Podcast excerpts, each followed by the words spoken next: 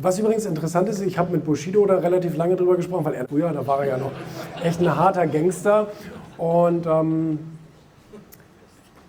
und ich habe ihn auch gefragt, so, naja gut, ähm, du, du machst jetzt auch ganz spezielle Musik mit, mit, bösen Schimpfwörtern und all sowas, läuft deswegen ja nicht im Radio, größtenteils ja nicht im Radio. Und, äh, und äh, über sowas finanzieren sich Künstler durchaus, über die GEMA-Gebühren. Ne? Und er sagte, mir scheißegal. Ja. Also ich habe meine Leute da draußen, die feiern das und wir feiern das sozusagen zusammen und die meisten sind gegen mich, aber das, das, das ist mir egal. Ähm, das ist mir das wert, also das ist der Preis, den ich dafür bereit bin zu zahlen für meine Authentizität. Und dabei fiel mir eines auf. Das habe ich dann in diesem Buch Erfolg, habe ich das geschrieben, äh, zu Bushido als Kommentar. Ähm, es wird sicherlich der Großteil der Menschen in Deutschland sagen, mit dem kann ich nichts anfangen, ich finde den blöd, der ist kriminell oder war kriminell und so weiter und so fort. Ähm, aber für seine harte Kante, so, da kann man ihn vielleicht nicht lieben, aber respektieren. Und ich glaube, das ist etwas, was passiert, wenn du polarisierst. Die Leute werden dich vielleicht nur zur Hälfte lieben und die andere Hälfte wird dich nicht lieben, aber die meisten werden dich dafür respektieren, dass du gerade zu deiner Meinung stehst und nicht wie so ein Blatt im Wind dich immer so nach der öffentlichen Meinung richtest, ja, so wie Politiker das gerne machen, sondern du bist da und stehst mit deinem Rücken dafür. Und selbst wenn du einige Leute dadurch nicht anziehst, sagen dir trotzdem, okay, aber der Typ hat oder die Frau hat, kann man das eigentlich auch sagen, Eier? Also derjenige hat Rückgrat. Zwei schöne Neuerscheinungen, ein Magazin und ein Buch. Hier ist das neue Fact One, habe ich mir vorhin am Bahnhof im Kiosk geholt, von Hermann und Kerstin Scherer. Ähm, hier ist ein Interview mit Detlef die Soos drin, ähm, habe ich auch mal kennengelernt. Und ein Interview mit mir.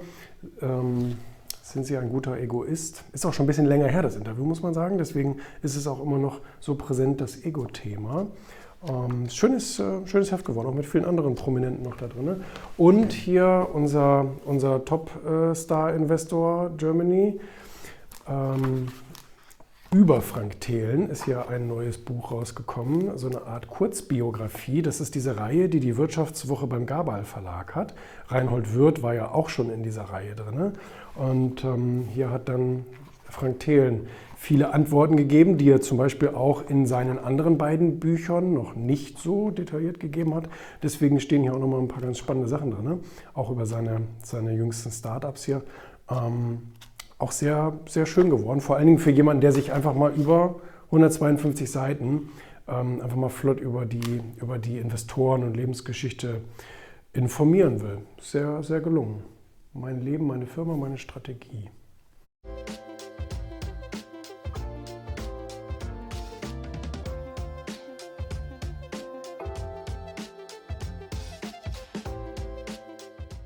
Was hättest du denn gerne mal für ein Auto?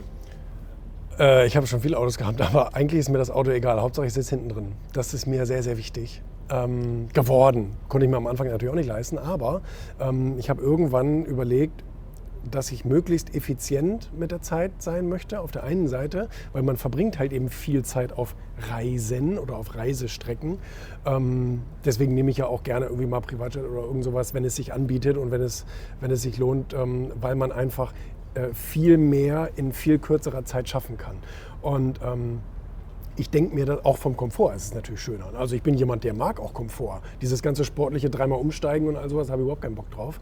Ähm, und ähm, ich fliege jetzt nach Österreich so, dann hätte ich 700 Mal umsteigen müssen, damit ich in dem Ort lande, wo ich muss. Und so kann ich direkt dahin, wo ich will. Ähm, aber mal davon abgesehen, ich glaube, dass so viele Unternehmen ihre Manager durch die Gegend schicken, ähm, über irgendwelche äh, Mietwagen, wo sie sich dann reinsetzen müssen und fahren müssen, fünf Stunden und fünf Stunden wieder in die andere Richtung. Das sind zehn Stunden. Und ähm, ich meine, es gibt Manager, die verdienen wirklich richtig, richtig, richtig gutes Geld. Und da frage ich mich, ist es, der, ist es dem Unternehmen jetzt wirklich zehnmal zum Beispiel 1000 Euro pro Stunde, wenn es ein Unternehmensberater ist, sind 10.000 Euro. 10.000 Euro für diese blöde Hin- und Herkurverei wert, in der derjenige nicht arbeitet. und trotzdem aber Geld bekommt. Und als Unternehmer sieht man das ja noch extremer, weil man sich selbst bezahlt und weil man seine eigene Wertschöpfung betreibt und denkt, wenn ich da jetzt zehn Stunden äh, entweder selber am Steuer sitze oder im Flugzeug und äh, irgendwie quer durch die Republik, keine Ahnung, mh, hm, dann, dann, dann ist das einfach auch eine, eine, Kosteneffizienzfrage, wo man sagt, in der Zeit kann ich doch bares Geld verdienen, anstatt mich da irgendwo hinzusetzen und ähm, eben zu fahren. Ne? Und äh, deswegen, das, das, das ist mein Lieblingsauto, eins, wo ich nicht selber fahren muss.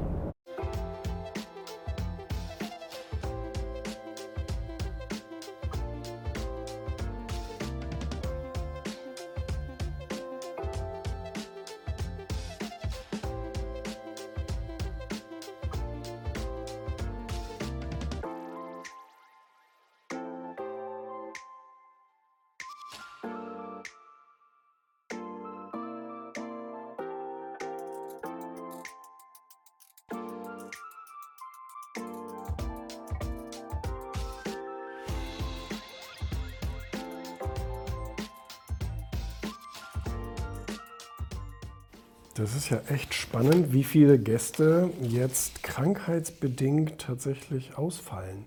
Also das heißt, es gibt jetzt fast täglich auch hier im Studio, ähm, nicht nur vom Team, sondern auch von den Gästen, Anrufe von wegen, ah, jetzt hat es mich auch erwischt, jetzt liege ich mit Corona im, zu Hause und kann jetzt erstmal nicht raus.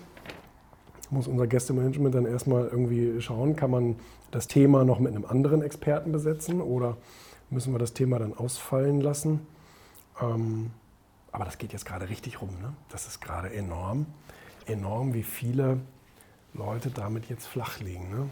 Also bis heute, Stand heute, toi, toi, toi, habe ich mich erfolgreich, äh, erfolgreich verweigert. Ähm, bin mal gespannt. Aber jetzt so macht es echt die krasse Runde. Ne? Und das auch für Unternehmen, ja. Gerade eine spannende Zeit, wenn die alle ausfallen. Wir haben es auch schon jetzt das ein oder andere Mal gehabt. So, dann hat jemand Urlaub zum Beispiel eine Woche, macht in dem Urlaub dann Party oder keine Ahnung was und ist dann nochmal eine Woche äh, mit Corona im Bett. Ne? Und ähm, witzigerweise wird dann ja, wenn du zum Beispiel während des Urlaubs krank wirst, wird dann der Urlaub wieder gut geschrieben. Ne? Das, ist auch, ähm, das ist auch spannend. Also, das wissen, glaube ich, viele gar nicht. Ne? Wenn man im Urlaub krank wird, dann zählt der Urlaub nicht weiter. Dann stoppt das und dann äh, hat man das noch als Gutschrift. Ja. Aber spannend.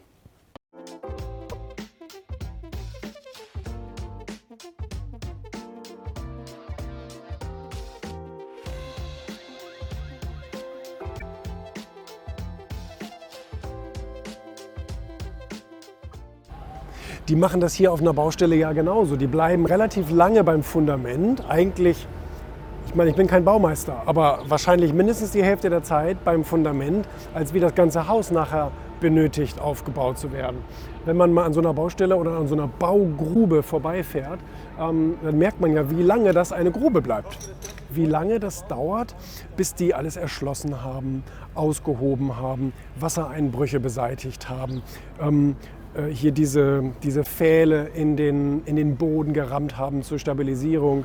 Dann wird ein Fundament gegossen, dann wird erstmal viel in dem Fundament gearbeitet und verlegt und gemacht und getan, bis dann irgendwann angefangen wird, die Stockwerke oben drauf zu setzen. Und die gehen relativ schnell. Ähm, das geht dann wirklich so im Tagesrhythmus teilweise, geht das voran. Aber wenn das Fundament nicht stimmt, dann kannst du auch nicht hochbauen. Und ähm, ich finde, bei Erfolg ist das ähnlich. Also klar kann man über Nacht mal irgendwas erfinden und mal ganz schnell irgendwas machen.